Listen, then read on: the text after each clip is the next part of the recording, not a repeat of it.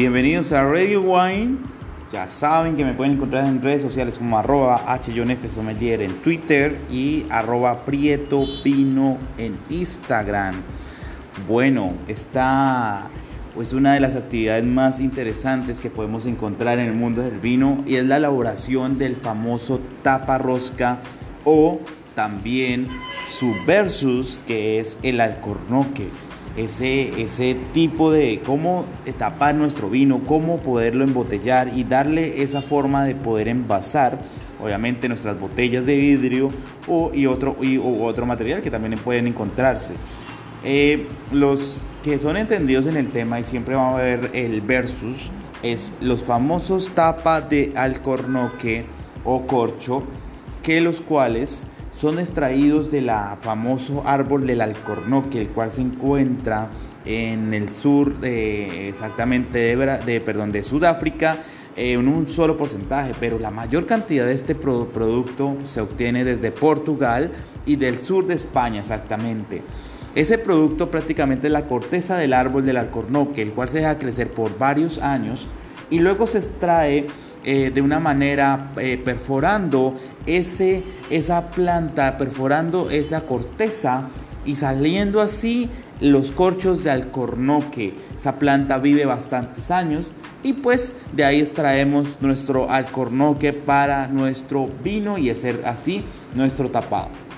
Posteriormente tenemos algunos otros tipos de tapado de, corcho, los cuales son sintéticos que se están utilizando bastante porque por tema ecológico tenemos que saberlo que se utilizan otros tipos de corcho que son eh, aglomerados, que son prácticamente la molienda de ese residuo que puede quedar del cor, de algunos corchos, de esa perforación del corcho y quedan como partes de la, de la corteza de ese árbol. Después de ser perforado, esa corteza, se muele esto, luego se pega de pegamento especial y se arma un eh, tipo de corcho diferente que es de aglomerado y también de otros eh, materiales. Cuando nos llegas el versus con el tapa rosca o el scratch cap, llamado masivamente así, este, este tipo de tapón, que el cual un australiano o un neozelandés lo van a defender a capa de espada, es prácticamente una forma de tapar el vino y otra forma, ya que primero que todo ecológicamente hablando, el porcentaje de alcornoque se está aboliendo, se está haciendo mucho más pequeño y la producción mundial del vino en países del Nuevo Mundo como es Australia Nueva Zelanda, inclusive Sudáfrica, se está dando mucho más y mucho más, tendiendo así el tema alcornoque y taparrosca. Por lo tanto, en el tema versus teniendo alcornoque en una botella y teniendo tapa de alcornoque en una botella y teniendo el versus con un tapa de scratch cap, vamos a tener algunas diferencias.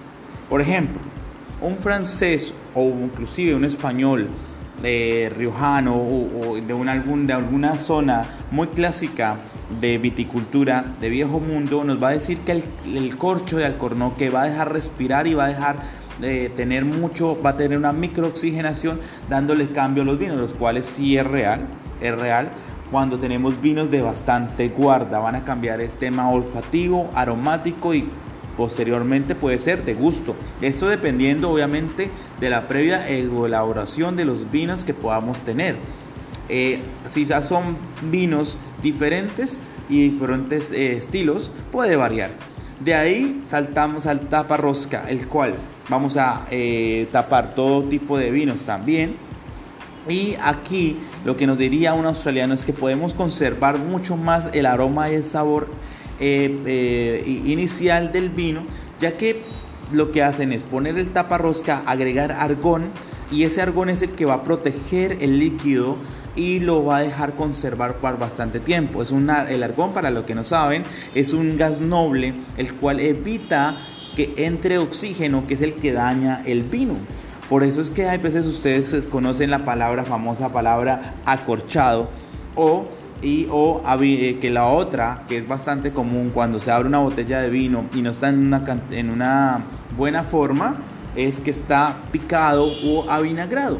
Entonces, taparrosca utilizan mucho los neozelandeses australianos para muchos vinos, inclusive vinos de reserva, gran reserva, ya se están viendo, obviamente con una utilización muy diferente y los franceses u otros países van a utilizar el tapa de alcornoque, aunque no se les haga raro que en Francia van a encontrar ya eh, tapones de eh, scratch cap o tapa rosca.